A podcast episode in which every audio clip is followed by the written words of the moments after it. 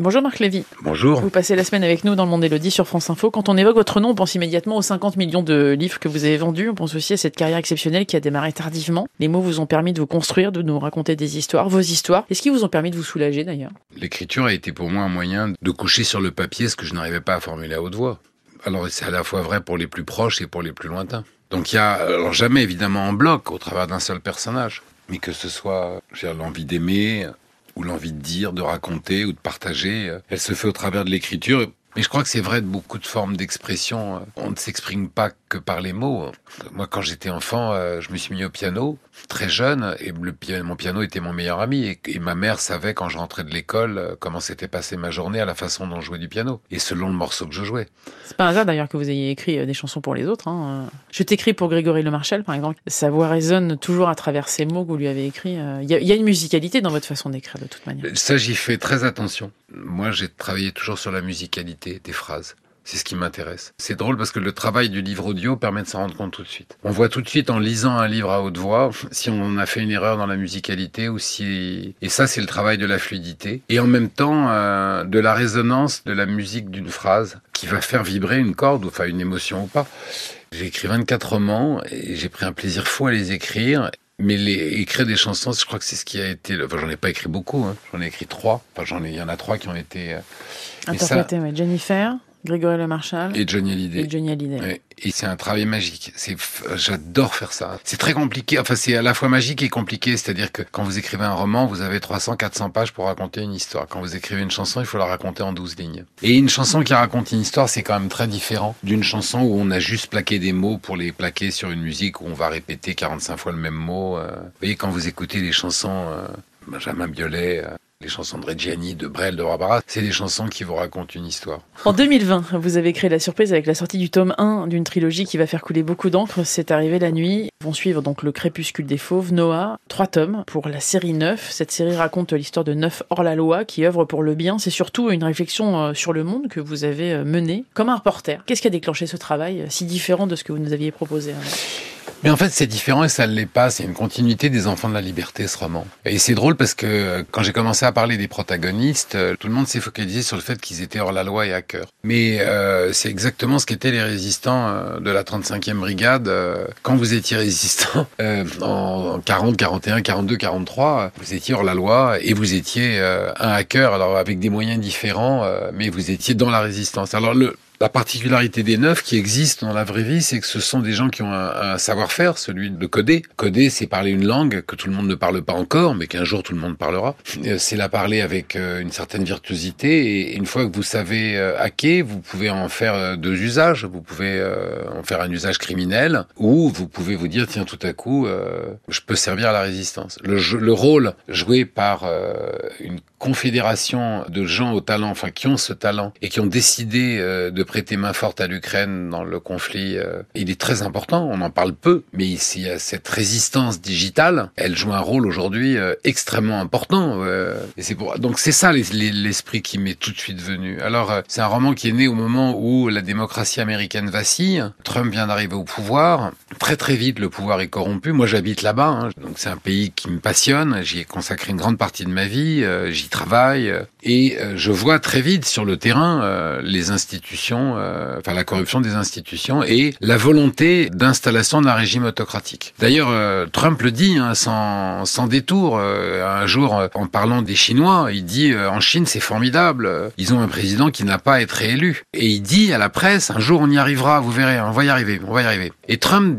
finalement dit toujours ce qu'il pense. Les gens pensent qu'il est dans l'outrance, qu'il est dans la provocation, mais non, il est, il dit ce qu'il pense, comme Hitler disait ce qu'il pensait comme la plupart des dictateurs d'ailleurs disent ce qu'ils pensent parce que euh, ils pensent aussi en le disant que personne ne viendra les contredire. Et donc je vois s'installer euh, très très rapidement euh, aux États-Unis les rouages et les mécanismes d'un régime autocratique, la subversion des juges. Là, enfin quand je dis la subversion, c'est pas parce que les juges sont corrompus, mais parce que très vite on va remplacer dans l'appareil judiciaire par des juges qui sont favorables au pouvoir, etc., etc. Et ça me terrorise parce que j'ai là, je me retrouve en tant qu'Américain aussi dans la peau d'un Allemand démocrate en 1935 en Allemagne qui voit le nazisme arriver et qui essaye de raconter ça autour de lui et personne ne veut l'entendre. Et donc je me mets à enquêter parce que ça me passionne et que c'est aussi une façon de bah, de lutter contre l'angoisse, quoi. Enfin, de, contre la peur de ce qui est en train de s'installer.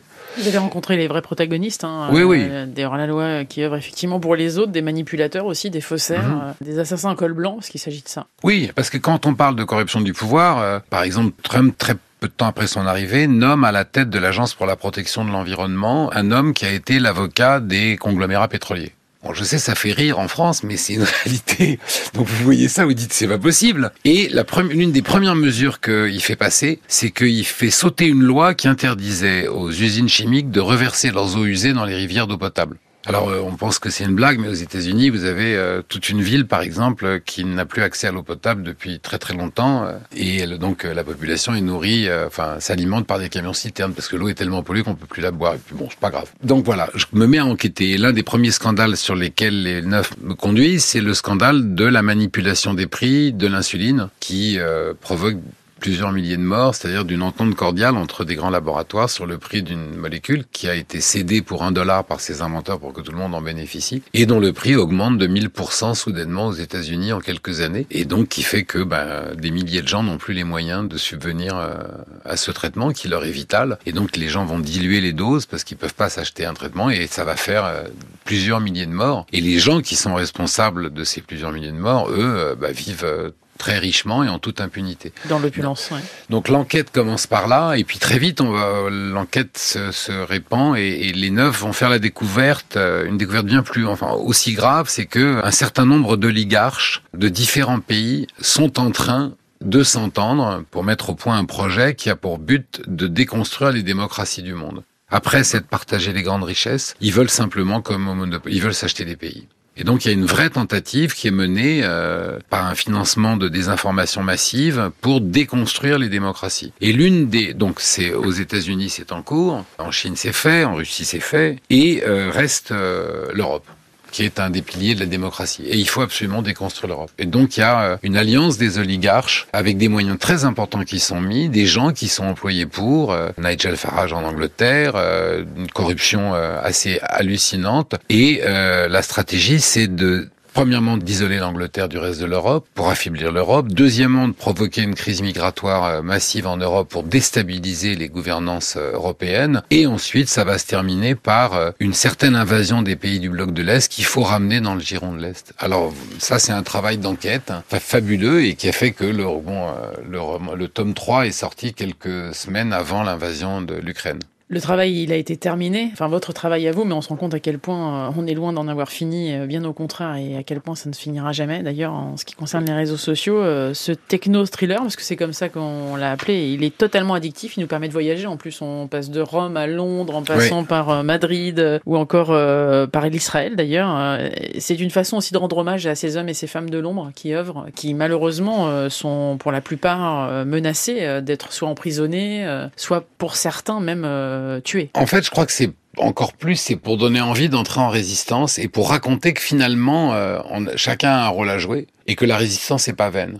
D'ailleurs, la preuve, ce qui s'est passé en Ukraine, il faut pas voir le côté toujours noir des, noir des choses. Malgré toute la désinformation, malgré toutes les tentatives de déstabilisation, alors que Poutine était convaincu que les démocraties européennes allaient se coucher, qu'il n'y aurait pas d'union, qu'il n'y aurait pas de résistance démocratique, il a perdu sur tous les fronts, et notamment sur celui-là. Et donc, euh, il a reconsolidé euh, les forces démocratiques européennes. Il a finalement boosté l'Europe plus que jamais. Il a réveillé l'OTAN. Euh, il a réveillé cette envie et cette prise de conscience dans une génération. Toute la génération actuelle considérait que la démocratie était un acquis parce que la Deuxième Guerre mondiale était beaucoup trop lointaine pour qu'on puisse en penser autrement. Et tout à coup, l'agression de Poutine réveille toutes les consciences. Et moi, ça, ça m'a rendu, euh, au contraire, euh, très heureux. C'est un vrai réveil des consciences. On se rend compte aussi à quel point Internet, euh, c'est plus de choses parfois que notre famille ou notre conjoint. C'est le cas de Facebook, hein, par exemple. C'est aussi tout ce travail hein, qui est mis en mhm. avant, euh, l'importance des données qui sont revendues. Euh, c'est aussi une façon de se déconnecter des réseaux. Vous avez fait partie du Silicon Valley au tout début d'Internet. Quel est votre rapport avec Internet et les réseaux sociaux pour terminer? C'est pas la technologie qu'il faut juger, c'est l'usage qu'on en fait.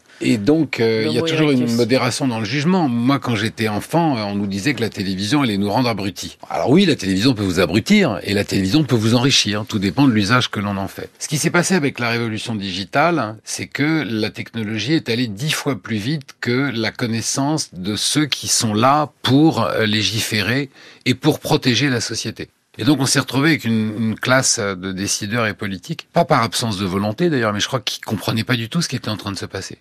Et il a fallu qu'un certain nombre de dégâts soient commis pour que tout à coup il y ait un réveil des consciences et qu'on dit mais attendez on est en train de donner euh, le monde et les peuples à 5 milliardaires qui en plus sont dont, enfin dont un certain nombre sont totalement fous. Enfin je veux dire sont dangereux. Euh, Elon Musk est dangereux. Euh, Zuckerberg est dangereux. Alors moi j'ai travaillé dans la Silicon Valley à l'époque où dans la Silicon Valley il y avait des idéaux. Si vous aviez dit on va prendre les données de quelqu'un et on va les revendre à son insu les, les, les gens vous auraient craché à la, à la figure. Et personne n'aurait dit ah mais c'est une idée géniale. Donc voilà, ce qui est extrêmement important, c'est la prise de conscience de ce qu'on est en train de faire. Bon, alors quand je dis euh, il y a euh, six ans que euh, Facebook est une des entreprises les plus toxiques du 21e siècle et que Zuckerberg est un homme dangereux, je passe pour un illuminé. bon, et puis après, bah, il y a le scandale, il y a Cambridge Analytica. on voit la dérive psychologique du bonhomme, on voit, vous voyez, sa dangerosité, on voit ce qui se passe au sein même de Facebook et on comprend la toxicité de Facebook. Et il en est de même pour Elon Musk. Vous voyez, euh, moi, quand j'ai vu euh, que la façon dont Elon Musk faisait travailler les gens autour de lui, euh, j'avais pas de doute sur la nature de l'individu. Bon, après, chacun est libre de rouler en Tesla ou pas, on fait ce qu'on veut. Merci beaucoup, Marc Lévy, de passer cette semaine avec nous. Demain, nous parlerons du livre Éteignez tout et la vie s'allume. ah ben voilà. C'est notre dernier jour passé ensemble sur France Info. À demain.